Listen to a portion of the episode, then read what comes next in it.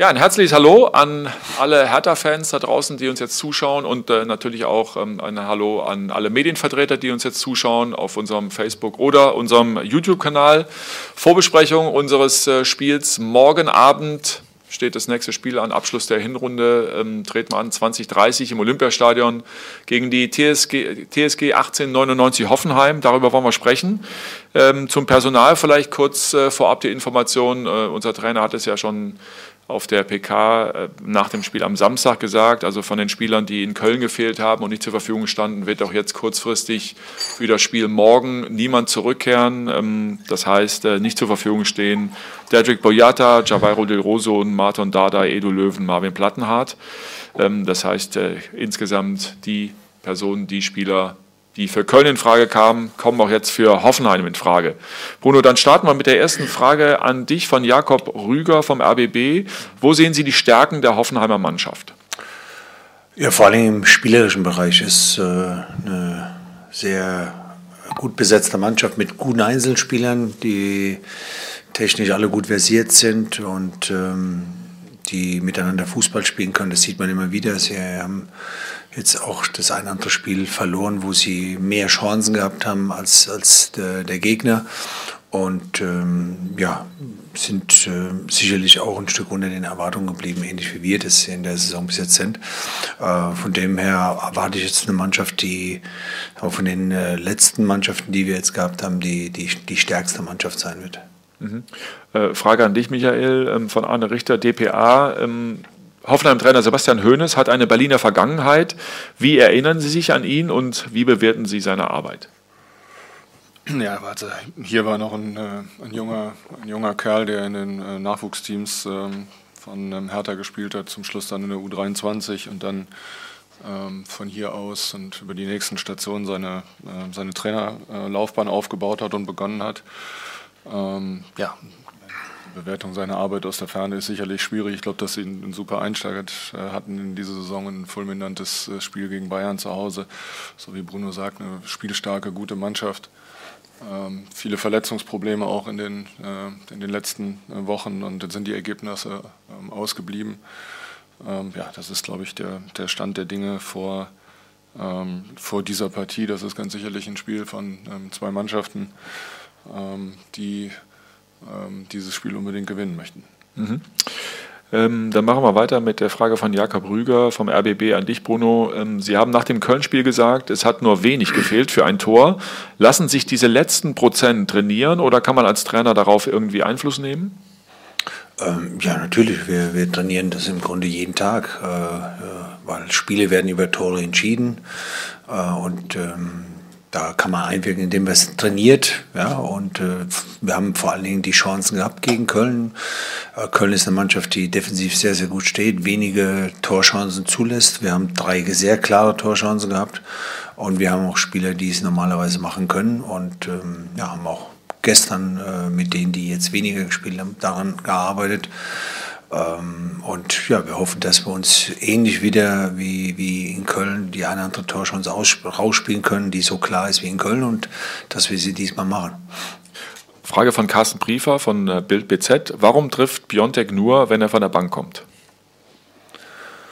Boah, das ist natürlich eine schwierige Frage. Ähm, ja, also statistisch ist es momentan so, aber ich finde, er hat das äh, jetzt in Köln gut gemacht, hat äh, die, die hat zwei gute Möglichkeiten gehabt, vor allem in der ersten Halbzeit äh, die, die, die Großchance, äh, wo er ähm, vor Horn alleine stand.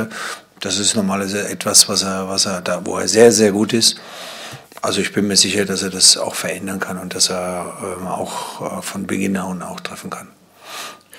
Wolfgang Heise ähm, stellt die nächste Frage vom Berliner Verlag. Ist Matthäus Kunja fit für die Startelf? Äh, nein, hm. kann er nicht sein nach den letzten Wochen, die, die er hinter sich hat. Ähm, das heißt aber nicht, dass er, dass er nicht spielen kann, ne? sondern man hat ja gesehen, dass er uns helfen kann, auf alle Fälle. Das haben wir immer wieder gesagt gehabt. Deswegen haben wir ihn auch nach 60 Minuten gebracht.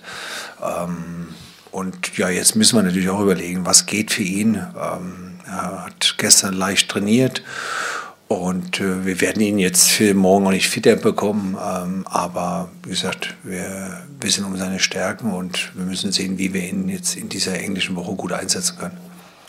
Dann machen wir weiter mit der Frage von Arne Richter von der DPA. Die Hinrunde endet mit dem Spiel gegen Hoffenheim. Was waren Ihre größten Probleme und welche Spiele haben Sie trotz der unbefriedigenden Ergebnisse auch positiv überrascht und warum? Hm.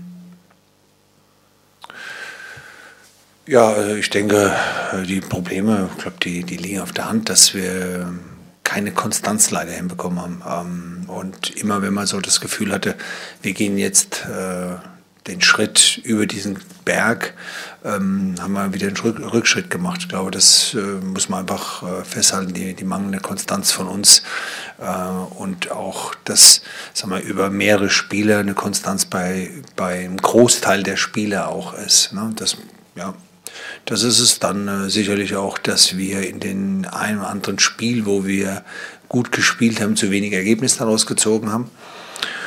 Und äh, ich finde es immer schwierig als Trainer, äh, speziell da ein paar Leute rauszuholen, aber ja, ich denke, äh, dass, dass Niklas äh, Stark so nach den, nach den nicht ganz so starken Saison davor ähm, einfach in einen guten Bereich reingekommen ist. Ihm hat es gut getan, dass er über die sechs einfach so auch eine, eine gewisse Kernigkeit wieder reinbekommen hat, körperlich in einem anderen Bereich. Und ähm, bei ihm hoffe ich, dass er diese Entwicklung genauso weitermacht. Ähm, das, äh, das brauchen wir einfach, dass der eine oder andere Spieler sich äh, da weiterentwickelt. Ähm, aber er ist jetzt stellvertretend, gibt es noch zwei, drei sicherlich, die, die auch eine Entwicklung gemacht haben. Aber das sind so die groben Sachen. Mhm. Wie groß ist die Gefahr, dass eine Mannschaft, der man großes Potenzial nachsagt, plötzlich doch in den Abstiegskampf gerät? Die Frage von Jakob Rüger vom RBB. Ja, die ist ja immer da. Sonst würden ja nicht Mannschaften, die vermeintlich mehr Potenzial haben, äh, immer mal wieder mit hinten drin stecken. Ne? Also das ist, glaube ich, keine Frage. Das äh, ist ja auch gut, dass es trotzdem so ist weil äh, sonst würde ja eine Mannschaft, die einfach äh, qualitativ vielleicht nicht so gut besetzt ist, immer automatisch absteigen. Und das muss nicht der Fall sein, sondern da kommen viele Komponenten zusammen, da kommt äh, erstmal das die Frage, ist, ist die Mannschaft wirklich so stark, wie, wie sie dann immer gemacht wird? Ne, das ist bei vielen ja so. Äh, nur Namen machen nicht automatisch eine gute Mannschaft, dann äh, gleichzeitig aber auch äh, welcher Teamgeist, welche vor allem Dingen Konstante, nämlich Eingespieltheit spielt eine große Rolle. Ne, wenn man äh, dann immer wieder die eine andere Mannschaft in der Liga sieht, die einfach über Jahre zusammenspielt, äh, zusammenspielt, dann kannst du auch ein bisschen weniger Qualität haben, aber du hast halt Automatismen drin ne? und ähm, du hast auch eine Achse drin. Also das sind so Dinge, die, die da eine große Rolle spielen. Dann machen wir weiter mit Arne Richter von der DPA. Das Saisonziel war, sich Richtung Europapokalplätze zu entwickeln. Halten Sie daran fest oder ist das angesichts des Rückstands bis Platz 7 nicht mehr realistisch? Ich glaube jetzt erstmal tun wir gut daran, die, diese Situation anzunehmen, die wir jetzt haben. Ne? Wir haben natürlich äh, uns mehr erhofft.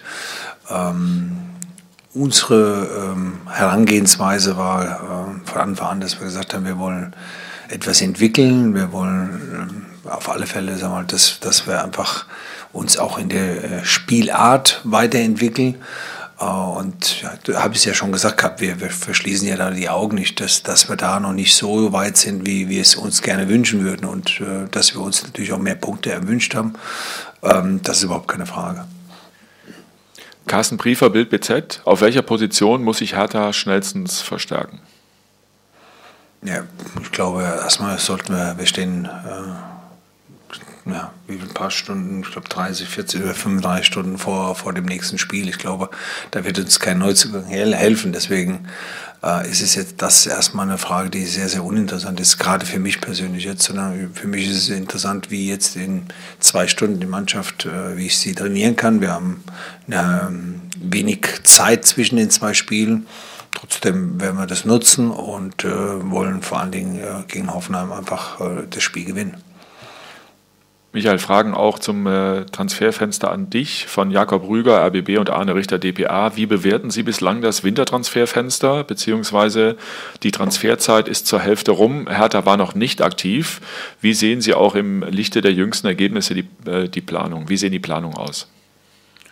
Ja, ganz grundsätzlich, glaube ich, ist das ähm, Wintertransferfenster ja ein kurzes, ein Monat äh, in der Regel dann, so wie jetzt auch im, äh, im gesamten Januar. Es ist eigentlich immer ein Transferfenster, wo es punktuell nochmal die Möglichkeit gibt, vielleicht äh, je nach Marktlage ähm, auch zu justieren oder zu reagieren ähm, auf Entwicklungen. Ich glaube, es ist viel zu früh, um ähm, dieses Transferfenster jetzt irgendwie auf der, auf der Hälfte der Strecke ähm, zu bewerten. Wir haben das immer gesagt, wir wir schauen, wir, wir ähm, gucken und bewerten den, den Markt so, wie er ist. Und wenn es ähm, eine Gelegenheit gibt, die, ähm, die uns überzeugt, dann, ähm, dann würden wir auch agieren. Daran hat sich äh, zum jetzigen Zeitpunkt nichts geändert. Mhm. Dann habe ich noch zwei Fragen von Javier Caceres von der Süddeutschen Zeitung an dich, Michael. Ähm, die Hinrunde geht nun zu Ende. Sie haben auch zuletzt wieder vor vorschnellen Urteilen gewarnt, was nahelegt, dass Sie Hertha grundsätzlich auf einem guten, auf exakt dem richtigen Weg sehen. Welche Entwicklungsschritte der laufenden Saison haben Ihnen die größte Zufriedenheit bereitet? Tja, ich weiß nicht, ob das dann vielleicht ein bisschen missverständlich ähm, verstanden ähm, wurde. Ähm, also ich glaube, wir werden hier keinen finden, der von Zufriedenheit spricht. Das haben wir immer gesagt. Wir sind nicht zufrieden mit der Punktausbeute, das ist ganz klar. Ähm, und, äh, und wollen das äh, schleunigst ändern und äh, sind in einer Phase, in der es jetzt dann wirklich zäh, zäh ist. Das, das sieht man, wo wir, ähm, wo wir gegen angehen müssen und gegen ankämpfen müssen und wo jetzt natürlich auch in schneller Abfolge in dieser Woche die Spiele kommen und wo wir dann jetzt mit Hoffenheim morgen Abend hier ähm, eine Mannschaft äh, begrüßen, die dann den Hinrundenabschluss ähm, bedeutet. Das ist die Situation, die wir jetzt haben. Äh, ich glaube, es gibt, es gibt hier keinen, der ähm, in diesem Zusammenhang von äh, Zufriedenheit gesprochen hat. Mhm. Seine zweite Frage. In den vergangenen Tagen wurde durch die Berliner Morgenpost eine Mitarbeiterbefragung publik, Stichwort Projekt Goldelse. Sie beinhaltete zwei Fragen, die ich gerne von Ihnen beantwortet sehe. Erstens, was sind die größten Stärken bei Hertha? Und zweitens, welche Entscheidungen werden bei Hertha besonders gut getroffen? Ja, Sie sagen es ja schon, es ist eine, ähm, eine interne Befragung, die ja, leider Gottes den Weg ähm, an die Öffentlichkeit gefunden hat. Das macht es jetzt noch nicht zu einer öffentlichen ähm, Befragung und Einordnung, sondern das sind Fragen, die wir adressieren, adressiert haben an unsere Kolleginnen und Kolleginnen und die werden wir, ich sage mal, natürlich intern beantworten lassen und seien Sie versichert, auch wir setzen uns intern sehr kritisch mit dem auseinander, was, äh, was gut funktioniert und was weniger gut funktioniert. Dann gucke ich nochmal, ob noch weitere Fragen jetzt noch reingekommen sind. Das ist äh, nicht der Fall. Dann sage ich vielen Dank euch beiden ähm, für die Beantwortung der Fragen. Vielen Dank für die Fragen an die äh, Medienvertreter. Und ähm, ja, morgen Abend 2030 Olympiastadion, Hertha BSC gegen TSG 1899 Hoffenheim. Dann sehen wir uns wieder. Bis dahin, bleibt gesund. Hau